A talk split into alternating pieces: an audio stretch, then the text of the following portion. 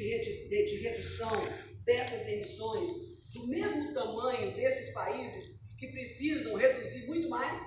É justo que a China precise fazer tudo em 60 anos, que emite 23, e um Brasil que emite 4 ter 50? Será que é justo os americanos que emitem 13 precisar até 2030 para reduzir 50%, e nós que emitimos 4 precisar do mesmo período para reduzir as nossas emissões? Será que nós agimos com inteligência na, na, na, na, na, cúpula do clima dia 22? Vou lhe explicar por que não e quero ouvir as suas impressões. Diferentemente da China, da Índia e dos Estados Unidos e do resto do mundo, a redução deles tem um custo altíssimo financeiro e econômico, porque eles têm que mudar a matriz energética. A matriz energética deles é altamente poluente. Então, além de ter um esforço sobre-humano, de consciência, de normas, de leis, de policiamento, eles vão precisar de alguns bilhões e bilhões de dólares para fazer essa substituição. E enquanto que o Brasil, além de ter apenas 4% das emissões, não precisará, como diz o ministro, de um bilhão de dólares para, recusar, para reduzir o desmatamento esse ano. Nós estamos com um orçamento de 150 milhões de reais. Se nós conseguíssemos, aliás, 130, já falei com o relator Eduardo Gomes, falei com o ministro Paulo Guedes, por mensagens. Se nós dobrarmos esse valor para mais 130, 150 milhões de reais, nós conseguiremos sim fazer uma grande força-tarefa para reduzir o desmatamento este ano. Por isso protocolei um projeto de lei, chanceler, alterando a meta brasileira de 30, de 2030 para 2025. Alguém poderia me perguntar assim, mas a senhora senadora está querendo fazer bonito para os europeus ou para os americanos? Está querendo fazer bonito para os ambientalistas? Não, eu sou uma mulher pragmática, eu sou uma mulher focada. E eu tenho certeza que nós conseguimos fazer essa redução com vontade política dura e forte, porque nós fizemos antes dos dois anos atrás. O que eu quero, na verdade, é fazer bonito para os meus exportadores brasileiros. Eu quero que eles tenham as portas abertas com maior velocidade lá fora. Se nós reduzirmos o nosso desmatamento, as nossas emissões em 50%, que é a exigência seria até 2030. Se a gente conseguir fazer isso até 2025, o que, que vai acontecer? Qual é a consequência disso? Não é uma fotografia e uma manchete. É comércio, é mercado, é o acordo União Europeia-Mercosul se concretizando com realidade.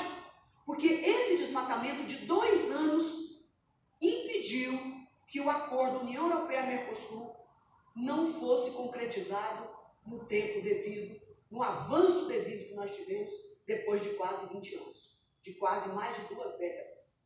Dois anos de desmatamento destruiu uma possibilidade de um acordo comercial Mercosul-União Europeia que representaria 25 do PIB mundial, que representaria é, uma subida em 10 anos da renda per capita brasileira duas vezes mais do que sem o acordo que representaria nas nossas transações comerciais, que hoje é de 70 bilhões, milhões de, bilhões de reais, poderiam ser dobrados com o acordo, com cálculos econométricos da maior grandeza. Então, o fato de não termos 300 milhões para combater o desmatamento está fazendo com que o Brasil perca bilhões e bilhões de reais. E eu repito, não estou preocupada com os empresários apenas porque eles sobrevivem. São pessoas ricas que sobreviverão, mas poderão fechar suas fábricas, poderão colocar milhares de pessoas na rua se nós não ampliarmos as nossas exportações.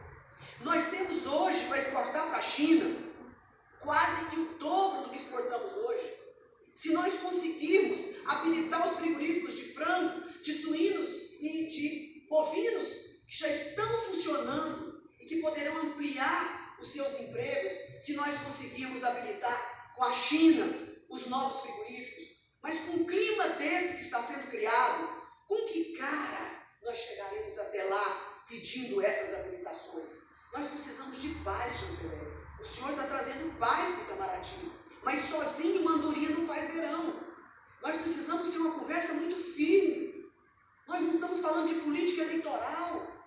Nós teremos tantos candidatos a presidente, eu não quero nem saber como isso está. Não é hora de discutir. É hora de conversar sim, com todos os candidatos a presidentes que me convidarem, eu vou conversar sobre o Brasil e sobre o futuro do Brasil. É. Está aqui na Comissão de Relações Exteriores, no Senado Federal, audiência para ouvir o chanceler Carlos Alberto França. E vocês ouviram, é, essa questão é problemática para o Brasil, porque até então o ex-presidente Donald Trump era um negacionista de muita coisa, dentre as negações, as questões climáticas. A Europa está na frente com suas regulamentações em relação ao meio ambiente, o que fez com que a Inglaterra deixasse a União Europeia por uma mentalidade de que o Estado não deve regulamentar. Porém, temos que verificar o seguinte: essa ideia de não regulamentação do Estado ela vem desde a Revolução Francesa. Ou melhor, ela nasceu no século XIII, João Sem Terra, onde a Carta Magna, ou Bill of Rights, colocou um limite no Estado, limite este que impedia do Estado intervir demasiadamente na vida dos cidadãos. A partir disso, teve uma noção do Estado liberal. Ele é ruim? Ele não é ruim. Só que, com o tempo, principalmente a Revolução Industrial, se verificou que o Estado mínimo ele não satisfez uma ideia. Essa ideia vou pegar da Revolução Francesa, liberdade, igualdade e fraternidade. Não há possibilidade de somente existirem os direitos civis e políticos se não há liberdade para modificar o estado quo, status quo, que, por exemplo, posso citar o próprio Estados Unidos, que ainda insiste, não com o governo de Biden, insiste aí a supremacia branca. Então, o Estado, principalmente através é, dos acontecimentos da Segunda Guerra Mundial, ele deve intervir sim para garantir direitos sociais, econômicos e culturais. Em relação ao meio ambiente, também o Estado deve intervir para proteger o meio ambiente, não só o meio ambiente, porém as futuras gerações. Uma ideia de que o desenvolvimento econômico ele não está desatrelado da proteção do meio ambiente. Isto é fácil de compreender, por exemplo, uma indústria se instala numa região litorânea, há um turismo e os turistas ali estão. Essa indústria ela tem ali que obedecer é, às normas para evitar poluição. Porque se houver poluição não há turismo. Porém, esta não é a ideia dos direitos humanos, porque se for proteger só a economia visando o bem-estar do ser humano, se esquece de outros seres vivos. E o ser humano é tão dependente do meio ambiente quanto ele pensa. Pois aqueles que estudam biologia sabem muito bem de que existe uma cadeia, uma cadeia onde uma espécie depende da outra. não há independência, há sim uma dependência. É, o próprio Darwin, Charles Darwin, dizia que a espécie humana ela se perpetua é, pela pela comunidade, pela união e não desunião. Essa ideia falsa, que foi uma distorção dos estudos de Charles Darwin, de que o mais forte vence, Charles, eh, Charles Darwin dizia que a força, a união faz com que a espécie sobreviva. E é muito fácil verificar isso em qualquer é, programa, documentário sobre o reino animal. Nós temos os leões caçando juntos, hienas, e aqueles se protegendo também, os elefantes em grupo, búfalos. Então, um só, tanto faz se for predador ou não, um só indivíduo não tem a capacidade de sobreviver. Então, há necessidade da comunidade, há necessidade da união. Sobre essas questões é, que nós estamos vivendo, que é a politicagem, não devemos esquecer que isso traz gravíssimos problemas para o Brasil, é, gravíssimos problemas de ordem econômica, e uma coisa está interligada à outra. Se existe uma ideologia, essa ideologia ela está contra a ideologia atual, que é uma ideologia voltada aos direitos humanos, à preservação do meio ambiente, a, a ideologia contrária ela vai trazer gravíssimos problemas é, econômicos, sociais, emocionais. Eu quero dizer com isso que o problema não vai ser só o desemprego. O desemprego é um, é um efeito cascata, porque não é só questão da fome, é questão emocional, é questão é, é de enxergar o outro ser humano como semelhante, porque se há desigualdades sociais abissais, se há diferenças, e essas diferenças, aliás, Charles Darwin dizia que o problema é, é, é, das desigualdades sociais não está, não com essas palavras, claro, não está numa lei natural, mas está sim na política. Olha que interessante, Charles, Charles Darwin já falava isso. Então, a questão da desigualdade não é um direito natural, mas é uma questão de política. Então, se o Brasil continuar na questão de uma ideologia, essa ideologia, esta ideologia que não tem nenhum embasamento filosófico, vai trazer gravíssimos problemas. É, vamos ter aí desempregos, vamos ter um caos social mais do que já está tendo por causa da pandemia é, com certeza vai aumentar os crimes e com isto vai, ser, é, vai aumentar o estado policial.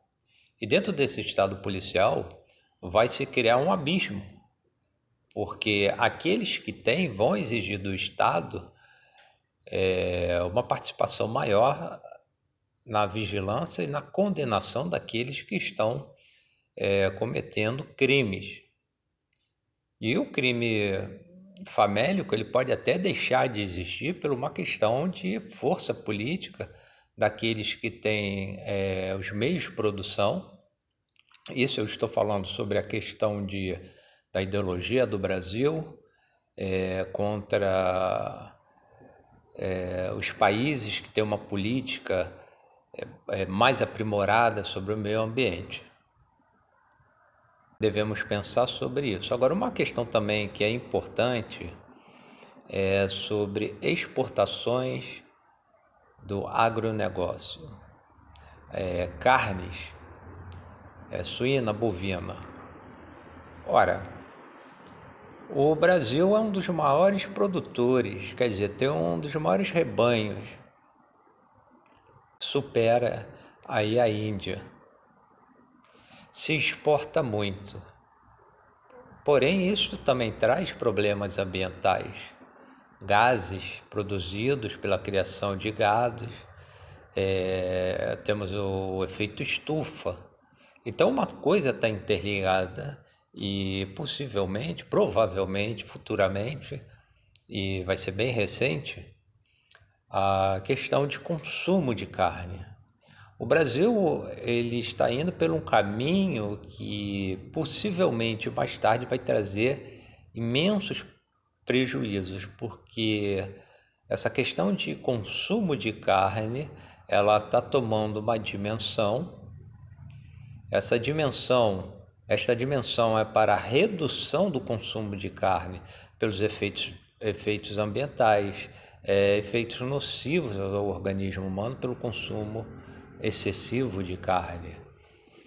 Então, quer dizer, ao meu ver, o Brasil está caminhando é, de uma forma errada, vai trazer gravíssimos problemas, porque várias áreas são desmatadas para a criação é, de gados, principalmente de gados.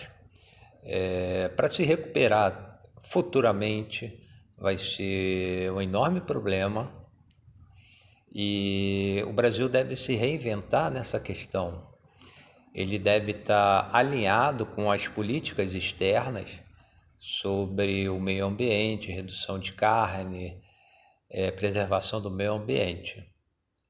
Isso, ao meu ver, o Brasil é, está três passos atrás em relação à Europa e agora, com Biden no governo nos Estados Unidos, o Brasil também está muito atrás. Então, o agronegócio deve ser repensado, deve mudar essa estratégia para atender um público crescente de não consumidores de carne.